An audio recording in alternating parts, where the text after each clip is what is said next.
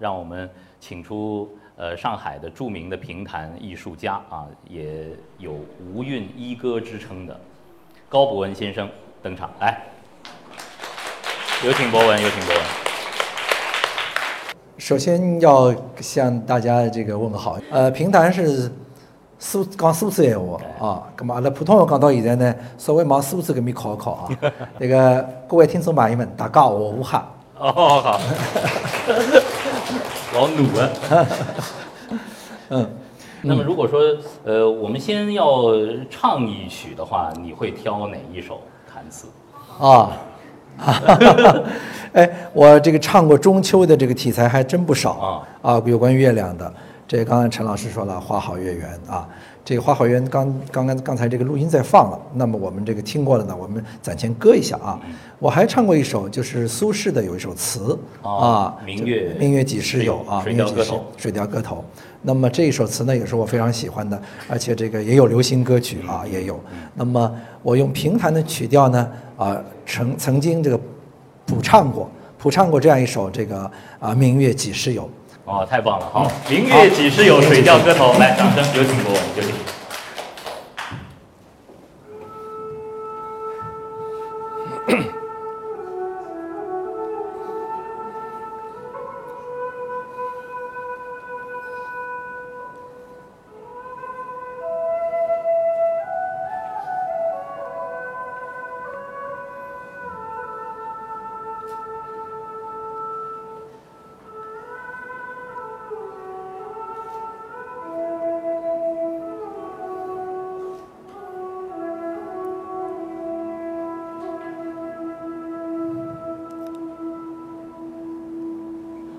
明月几时有？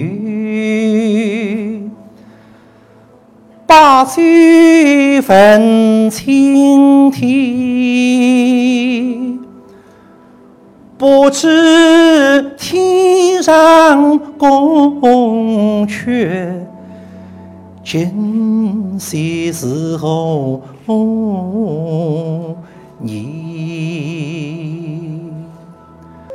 此事古难修，但愿人长久。千里共婵娟，但愿人长久。千里共。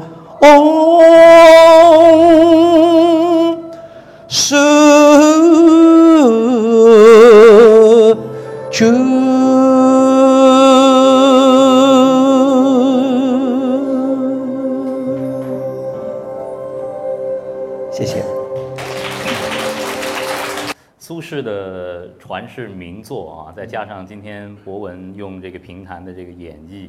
哎呀，一下子就让我们就真的是好像置身江南。评弹，呃，究竟是一项怎么样的艺术？它的简单的一个历史沿革，好吗？评弹是江南的一门曲艺艺术，我们叫啊跳进跳出，一人多绝。它的历史很久，从明朝末年开始啊。评弹是讲故事，但不完全是讲故事，在故事当中可以穿插到现代，穿插到流行，穿插到时事，各种各样。啊，所以呢，从明末清初出了一位大家，叫柳敬亭，是他把说书从室外，我们叫撂地啊，到室内，到了这个书场里边开始卖票说书。就是说，呃，乾隆下江南，嗯，对吧？嗯，呃，乾隆听过评弹，乾隆听过评弹，江南文化、海派文化一直是受到。全国乃至全世界人的关注，就像乾隆，乾隆好，他肯定是听不懂，但是乾隆对文化他有特别的喜好。那么这个是在历史上确有记载的真事儿。乾隆到苏州六次下江南，他在苏州这个观前街这么游走啊溜达的时候，就看到这么大一个场合，跟今天差不多，里边坐着这个一百多个人，有个人在台上，啊，这个在那么叙说。乾隆觉得很奇怪啊，这个人有其貌不扬，他有什么能力把这个一百多人都吸引的那么那么如痴如醉的？就把他叫到自己下榻的沧浪亭来叙说一番。那么乾隆就觉得很有意思，哎，这个故事啊，你看说也是他，唱也是他，角色表演也是他，哎，这个很好玩儿。被他这个官字所吊住，就把我这个说书先生叫王周氏，招到北京，连说一个礼拜，然后说了几天呢，乾隆很开心，好就封了他七品官衔儿。所以他就在他说书的这个场子外边挂一块这个牌子，叫“御前弹唱”，他就建立了第一个评弹艺人的。啊，我们说这样一个行业性的组织叫光裕公所、光裕社。所以呢，啊，从清朝乾隆年间开始，平潭的名声大振，啊，一代一代传到了今天。哎，我觉得这个得把掌声给博文啊！啊，谢谢。简单的呃一段这个诠释啊，让我们一下子就是进入到这个平潭的这个历史当中。那么今天啊，你看一桌。两椅，对，这评弹呢一般是两位演员来来演的。呃，评弹有一位演员，也有两位演员，这个叫单档双档，啊，单打双打，呃，不是不是不是，这个是打乒乓的啊，呃，单档双档，我们就来唱一段《江南好风光》，有请我们上海评弹团陶英云为大家演唱。哎，有请。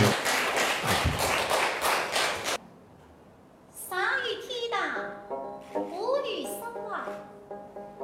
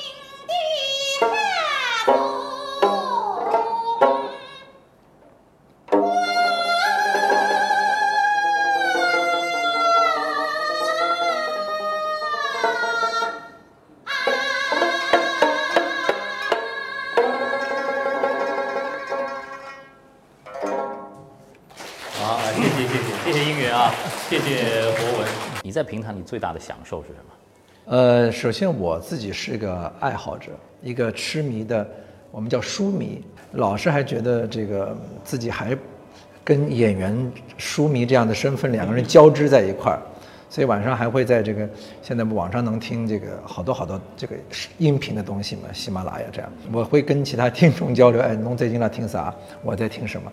好像哎，我觉得有时候游离到一个书迷票友的这样一种身份当中去享受这样的快乐。一个人的这种创作的那种比较自由的状态就是这样，就是享受其中。对对对对，艺术还是它是有时候比较发散性的，有时候这个身份这个转化呀、角色转位啊，呃，这样才能够好像呃在艺术上有所发展啊，你会有想出很多这个呃碰撞出很多火花。嗯。刚才你也说到，就是其实人生起落不会有没有挫折的啊。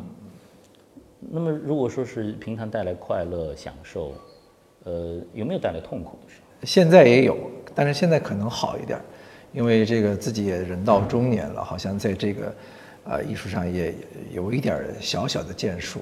最困惑、最痛苦的时候，就是在呃毕业之后的几年，整个的大环境对传统文化。不是很理想，这是最困惑的时候。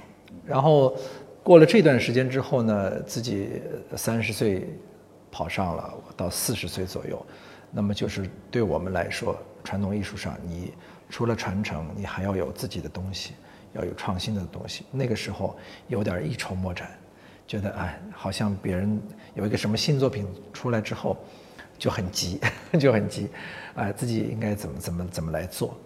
所以这个困惑就是，其实也是一个在创作啊，在在创新啊这样的过程当中，不断的困惑，不断的把这个困惑解决之后，新的困惑又来了。我觉得也人都，呃，应该轨迹都是这样吧，都是这样。如果说没有困惑，然后没有需要打破的那些瓶颈和桎梏，可能就没也没有创新了。对对对对，一个艺术家他有这样的一种追求，一种未知的追求，那是很很兴奋的。对，嗯，你心里的的江南是什么样子？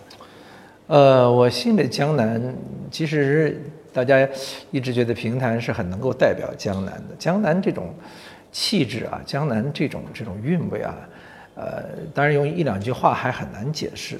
我也觉得，为什么我们的评弹啊，包括江南的很多的文化艺术，走出去受到其他地域的这样不是我们这个无方言地域的人的喜欢，喜欢在什么地方？你又听不懂，啊？哎，他就说就喜欢这个里边的味道啊！我觉得我们平潭，你想这个特别像女演员啊，一袭旗袍，这个手拿琵琶，这个轻拢慢挑的时候，丽丽音声的时候，吴侬软语的时候，就是给人一种在我们追求一种生活当中的恬静啊、惬意啊、放松啊。我们不讲是多少富有，哎，就像你的精神状态，好像听了这些江南文化，特别像评弹一样，他会觉得特别的。呃，我们说很静，能静得下来，啊，因为平潭它是一种江南人的这个像生活方式一样，呃，必须要泡一杯茶呀，吃点小点心呐，大家来这可以说说话啊，他台上在说书的时候，你说点小话也没问题啊，所以还是一个对生活的这样一种。本质的这样一种追求，就是江南这方水土，嗯，包括在评弹当中的这些呃江南人的性格，你觉得都都是有的，都是通的。对对对，江南的这个，因为评弹它不单是唱嘛，它还有我们叫说书嘛。这个说书是说情、说理、说人性啊，所以它在里面包括的很多东西，就是呃对对生活的认知，对人生的一种认知。所以，呃，江南人的性格，你想他是呃。考虑问题比较周全啊，啊，上海人讲多悠悠啊，不是急呵呵啊，啊，他这个这个有些事情他比较内敛呐，比较低调啊，但是呢啊又是很诚信，做事情呢啊一步一个脚印，所以一个呃这些江南的江南人的这样一些习性，在评弹当中的人物，包括评弹传授给你的这样一种观念，都有体现。所以，呃，好多喜欢听书的人，他讲话哎，文绉绉的，但是呢，蛮睿智的，也蛮风趣的，也有很有分寸的啊，很体面的。哎，就是这样。博文讲的这个分寸、体面啊，多悠悠啊，这这种就在评弹里头很少有那种特别极端的。然后 rock and roll 那那那个不太有啊，会会有这样一种人物，但是这个人物往往是被批判的。有意思，就是江南的文化，江南人的性格，在平平台里，怎么让更年轻的人摆脱现在的这种互联网的诱惑，来到剧场里头？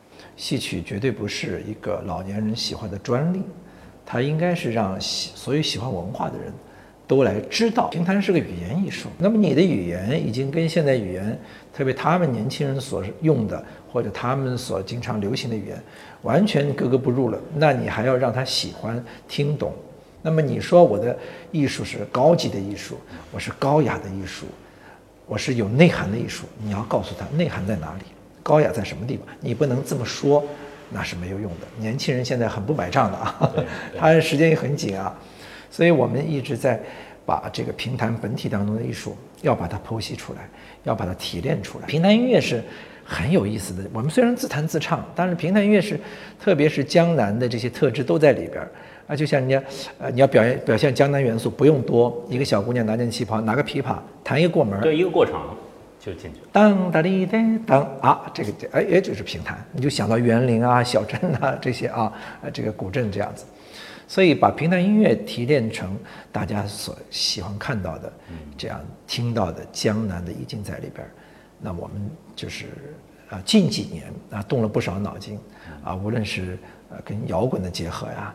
无论是跟新民乐的结合呀，跟爵士的结合呀，他们听了这个呃一些新曲目之后，能够回过头来，来听听原汁原味的。